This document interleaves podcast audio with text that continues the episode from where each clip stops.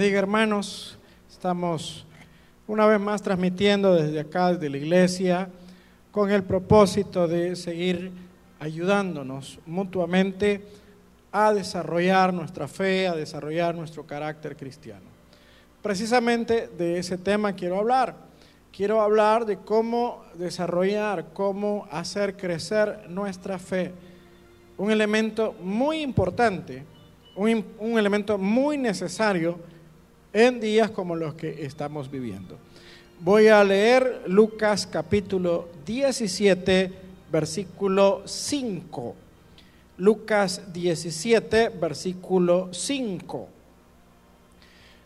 Dicen los discípulos al Señor, dijeron los apóstoles al Señor, aumentanos la fe, aumentanos la fe. Oramos, Padre que estás en los cielos, te damos gracias esta hermosa tarde por este privilegio que nos das de poder estar en tu casa. Eh, Señor, con el objetivo específico de poder alimentar nuestras almas, de poder alimentar nuestros corazones con tu bendita palabra. Padre, te damos gracias en el nombre de Jesús. Amén y amén. Bueno, acá tenemos, queridos hermanos, la lectura y vamos a hablar acerca de cómo desarrollar nuestra fe. Cómo desarrollar nuestra fe. Y vemos acá en el versículo una solicitud muy interesante. Y digo interesante porque es una solicitud que denota honestidad. En la vida nosotros si queremos eh, crecer, si nos queremos desarrollar, tenemos que ser honestos. Es feo cuando nosotros no tenemos el desarrollo, la capacidad, no tenemos la calidad requerida para determinada actividad y sin embargo nosotros pretendemos que sí. O tratamos de simular de que estamos listos. Hay mucha gente en la vida que miente, por ejemplo, a la hora de hacer su currículum vitae, a la hora de, de hacer una recomendación, miente pero en la vida cristiana, mentir no es una buena opción. Yo creo que en la vida cristiana lo mejor es ser honestos. Y los discípulos están siendo honestos. Vemos en esta petición honestidad. Pero también eh, esta petición, ¿verdad? Denota, hermano querido, algo muy interesante. Denota el hecho de que la vida espiritual no se da, no se debe de dar por sentada. Es decir, no debemos asumir que porque somos cristianos, eh, nosotros ya estamos calificados de manera plena para todo lo que nosotros querramos. Acá los discípulos, estando en el mejor de los seminarios, porque ellos están siendo instruidos por el Maestro, por Jesús de Nazaret, pero a pesar de estar en el mejor seminario, a pesar de estar en el mejor entrenamiento, a pesar de estar en la mejor eh, escuela, no obstante, ellos admiten que no se han desarrollado, que no han crecido como ellos quisieran. Entonces, lo otro que aprendemos acá, así brevemente como introducción, es que nunca la vida cristiana eh, el fuego de Dios, nunca el crecimiento cristiano debe de darse por sentado. Creer que nosotros por ser cristianos ya estuvo, no tenemos que orar, no tenemos que leer la Biblia, no tenemos que congregarnos, no tenemos que hacer nada, ya somos cristianos, ya aceptamos. No es así, queridos. El mismo Pablo le dice a Timoteo, aviva el fuego del don de Dios que está en ti. La vida cristiana tiene que nutrirse, tiene que nutrirse. En el versículo 6 vemos también una, respuesta que puede parecer dura, pero yo creo que cuando la respuesta es dura, si va para nuestro beneficio, es bueno, aunque sea dura. Dice el versículo 6, entonces el Señor les dijo, si tuvieras fe como un grano de mostaza, podrías decir a este sicómoro, desarráigate y plántate en el mar y os obedecería. Lo otro que vemos entonces, hermano querido, en esta lectura es que aparte de que la vida cristiana no se debe dar por sentada, la vida cristiana demanda honestidad y también demanda, hermano querido, pasos drásticos, pasos firmes, pasos eh, categóricos. Como dijo el Señor en un momento determinado, si tu ojo te es ocasión de caer, sácalo, porque es mejor entrar tuerto en el reino que con los dos ojos ser echado al infierno. Entonces el Señor, cuando ellos le dicen, aumentanos la fe, les dice, ustedes no tienen fe. Si la tuvieran, ustedes hicieran grandes cosas. Entonces, primero vemos que la vida cristiana demanda honestidad, vemos que la vida cristiana también eh, exige que no demos las cosas por sentado, pero también la vida cristiana requiere de medidas drásticas. Así que vamos a entrar al detalle del tema y es cómo hacer que nuestra fe se desarrolle. La fe es importante en estos días. La fe es fundamental en estos días. Así que para que nuestra fe crezca, en primer lugar, debemos alimentarla bien. Romanos 10, 17 dice, así que la fe es por el oír y el oír por la palabra de Dios. Bueno, miren mis amigos, mis hermanos, qué interesante. Hay alimentos que pueden nutrir el cuerpo y hay alimentos que lo desnutren o alimentos que pueden causar obesidad. Hay personas en la vida que están bien alimentadas y tienen una buena condición de salud. Hay personas que comen bastante, pero no tienen una buena condición de salud, están obesos o están raquíticos. Un cristiano desnutrido u obeso es un cristiano que está así debido a su mala alimentación. Es por falta de alimento espiritual. Es decir, este cristiano no ora, no lee la Biblia, ha caído en desnutrición porque está haciendo eh, cosas que no son buenas para la salud o se está alimentando mal. Mire, queridos, esta eh, tarde quiero decirle algo. Quiero decirle algo. Hay gente que se está mal alimentando, que está, por ejemplo, en el sentido espiritual, está comiendo sermones de Guillermo Maldonado, está eh, comiendo sermones de Cash Luna, del señor este Osten, puro positivismo, puro, puro eh, el reino ahora, puro evangelio de la prosperidad, puro confesión positiva, puro movimiento apostólico, yo declaro, yo decreto.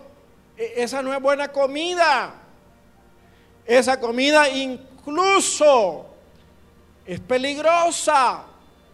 Es peligrosa. E, esa comida puede, puede causar serios problemas. Y sin embargo puede hacer creer a los cristianos, les puede dar la falsa expectativa de que ellos están bien porque están viendo el canal de enlace. Entonces, así como la comida chatarra le puede hacer mal a nuestro cuerpo, también hablando así de hamburguesas y de pizzas y de todo eso, Así como la comida chatarra le puede hacer mal a nuestro cuerpo, también una mala alimentación espiritual le puede hacer daño a nuestra alma. Entonces nosotros tenemos que saber bien cómo alimentarnos. Dice la Biblia que la fe es por el oír, pero por el oír la palabra de Dios. La palabra bien explicada, la palabra bien trazada, la palabra que ha pasado por el filtro de la doctrina. Mire, yo creo que a la mayoría, por ejemplo, la comida saludable no nos gusta. La comida que lleva espinaca, que lleva whisky. Habrán unos cuantos que sí son muy amantes de lo verde. Pero la gran mayoría de nosotros es ah, como enemigo de lo verde, enemigo de las verduras. Nos encantan las frituras, nos encantan las papas fritas, nos encanta la gaseosa, nos encanta toda la chatarra. Pero lo que es saludable no nos gusta. Lo que es saludable no nos gusta. No obstante, es lo que más nos hace bien. Y eso es lo que sucede también con la comida espiritual. A muchos les gusta, por ejemplo, ese sermón de que usted es campeón, de que usted va a salir adelante, de que usted va a tener un carro, de que a usted le va a ir bien, que usted va a ser una persona de éxito, que usted va a gobernar las naciones. Todo eso le gusta. Pero cuando les predican la palabra de verdad, de santificación, de consagración, de servicio, de entrega, de, mantenernos en, comunión, de mantenernos eh, dentro de los parámetros de, de lo que es santo, eh, esos sermones no les gustan. Y dicen, ay, lo mismo están hablando, ay, solo lo mismo dicen, ay, ya están tirando, ay, yo no sé por qué en otra iglesia, bien bonito, bien chulo. El problema es que la comida verde no nos gusta. Nos gusta la comida chatarra, pero es la comida verde la que nos hace bien. Son los vegetales, los alimentos sanos los que nos hacen bien. Entonces, si usted quiere que su fe se desarrolle, aliméntela bien. En primer lugar, aliméntela bien. Vamos a ir al segundo punto. El segundo punto nos dice que si queremos que nuestra fe se desarrolle, aquí tenemos, eh, nosotros debemos buscar eh, hermano, el auxilio de un mentor, el auxilio de una persona que nos ayude a desarrollarnos. Oiga bien, uno, bueno, hay gente que es muy aplicada, a esta gente le llaman, por ejemplo, la gente que, le gusta aprender, que le gusta estarse entrenando a sí mismo. A esta gente le, le llaman autodidactas. Hay muchos hermanos que que están aprendiendo un idioma, otros hermanos que están aprendiendo oficios, otros hermanos que están desarrollando habilidades musicales, técnicas, a través de tutoriales. A través de tutoriales. esta gente es autodidacta. Leen, ven tutoriales, están ahí. La gran mayoría de los seres humanos no lo somos. La gran mayoría necesitamos que alguien directamente nos estén causando. Necesitamos de los profesores, de los coach. Recuerdo que hace un par de años, cuando llegamos con mi esposa por primera vez a un gimnasio, eh, buscamos, bueno, yo llegaba por primera vez, ella no, buscamos la asistencia del entrenador, ¿verdad? Y el entrenador eh, nos puso una rutina, a mí me preguntó el entrenador que cuánta experiencia tenía, yo le dije que ninguna, y eh, ya me fue evaluando mi edad, mi peso, bueno, y me puso una rutina en base a lo que, a lo que yo tenía capacidad de desarrollar. Con el paso de los meses me iba cambiando la rutina. Ya los últimos meses, allá por octubre del año pasado, ya mi rutina, eh, menciono esa edad o esa época, octubre del año pasado, porque hasta ahí yo interrumpí mis, mis ejercicios debido a mi problema de salud. Pero allá por octubre yo tenía una rutina intensa. Eh, bueno, mi esposa hacía una hora de ejercicio, yo estaba haciendo dos horas de ejercicio y tenía una rutina intensa. Ahora, pero eso yo no lo logré solo. Es más, yo por años intenté hacer ejercicios yo solo y me ponía un ratito y nada.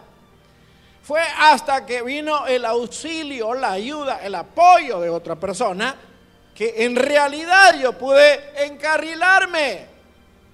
Eso pasa también con nuestra fe, con el desarrollo de nuestra fe. Muchas veces necesitamos la asistencia de otro para que nuestra fe se desarrolle. Mire lo que dice Gálatas 5:22. Mas el fruto del Espíritu es amor, gozo, paz, paciencia, benignidad, bondad y fe. El fruto del Espíritu entre los frutos o el fruto del Espíritu se encuentra la fe. Es decir, si yo quiero que mi vida espiritual se desarrolle, yo necesito la asistencia, en este caso, la asistencia del Espíritu Santo. Yo no puedo llevar una vida cristiana sin la asistencia del Espíritu Santo. El Espíritu Santo tiene que ser mi mentor, mi maestro. Yo tengo que tener comunión con Él, tengo que hablar con Él, tengo que platicar, tengo que orarle al Espíritu Santo, porque Él va a ser el mentor que me va a guiar. Dice la Escritura que Él nos guía hacia toda verdad. El Espíritu nos guía hacia la verdad. Él va a ser mi guía, ¿verdad? Él va a motivarme.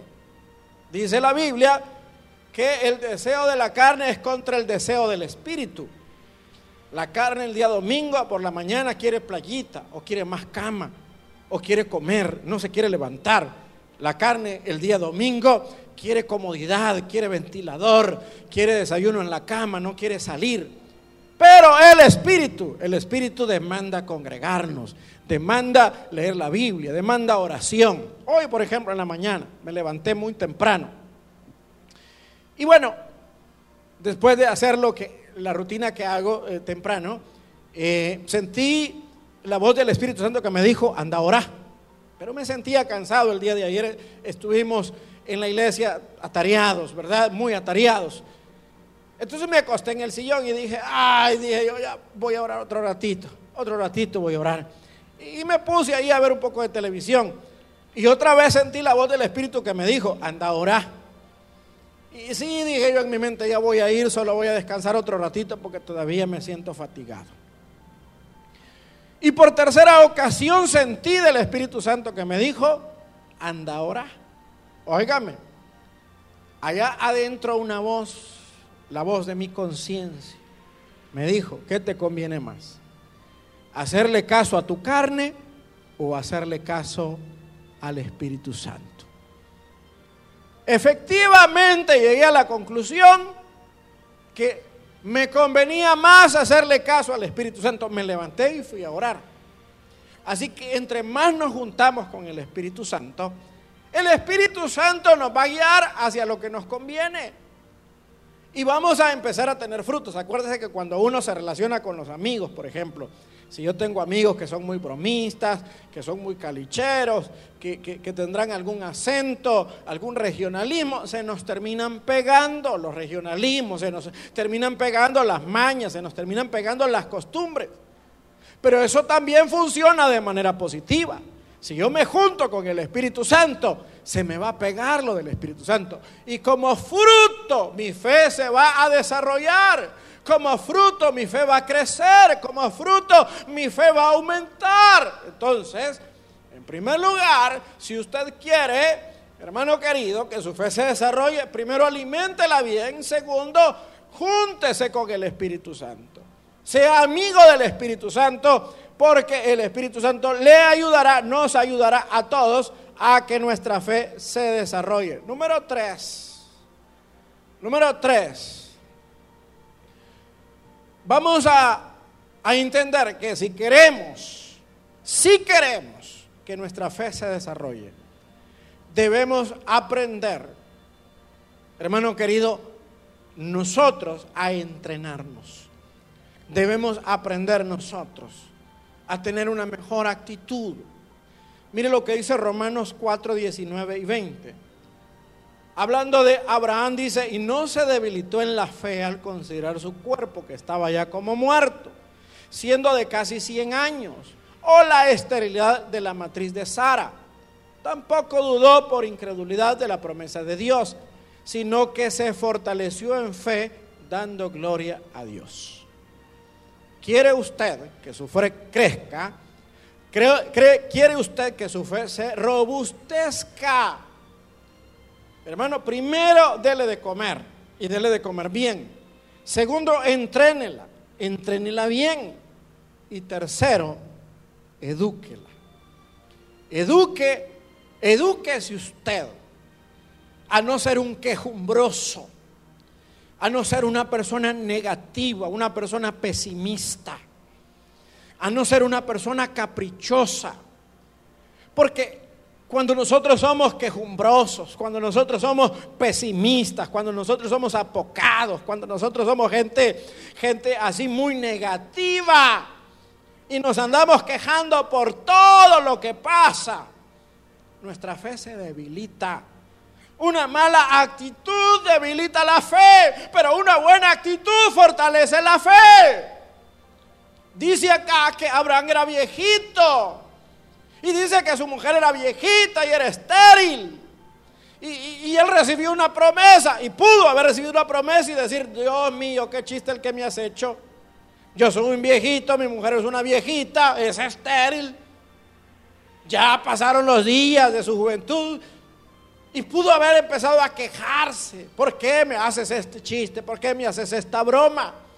Él pudo haber tenido esa actitud, pero en vez de tener una actitud negativa, la Biblia dice que Abraham fortaleció su fe dando gloria a Dios.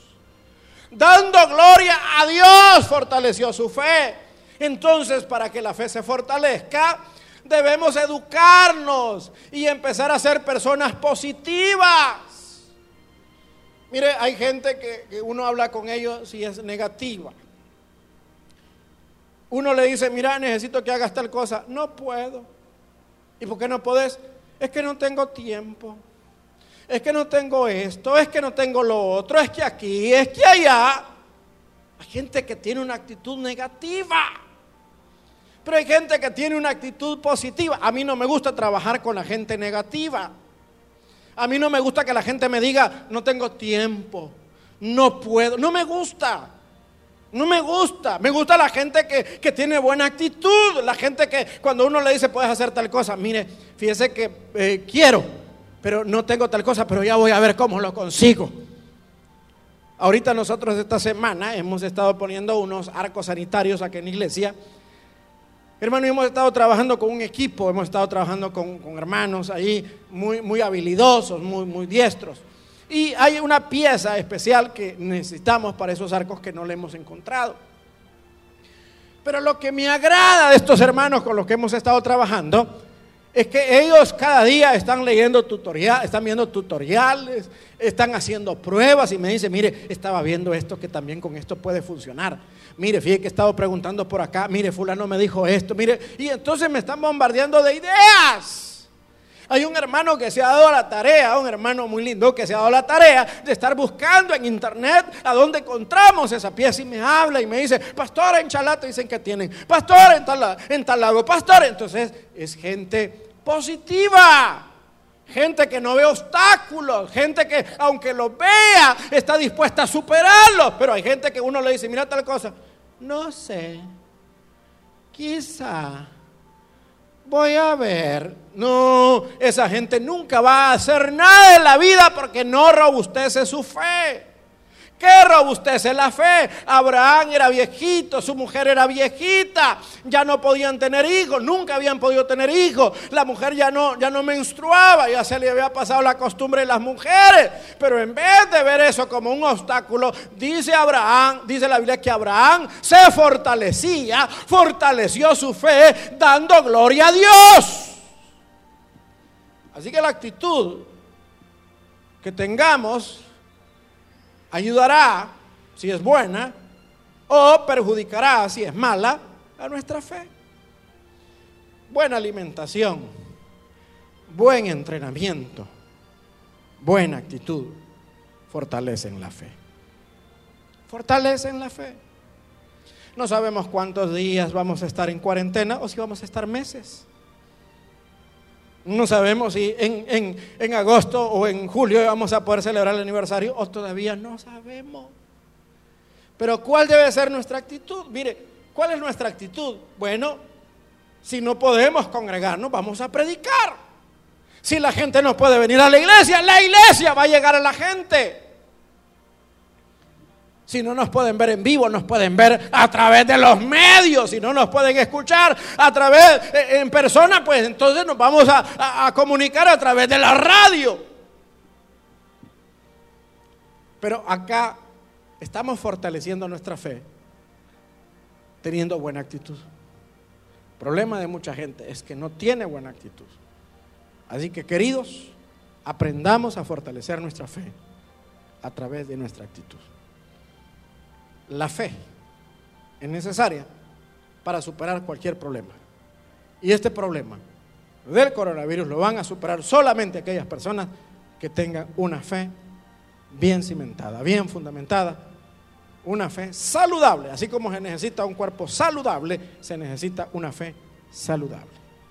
Yo oro para que Dios le conceda a usted y me conceda a mí una fe saludable.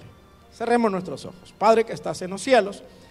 Te damos gracias esta hermosa mañana, este hermoso día, más bien dicho, por esta eh, oportunidad que nos das de poder exponer tu palabra, Señor. Oro para que todos mis hermanos, todos los que están en su casa, oro para que eh, los amigos puedan comprender que la fe es vital en tiempos como estos. Padre, gracias en el nombre de Cristo. Amén y amén.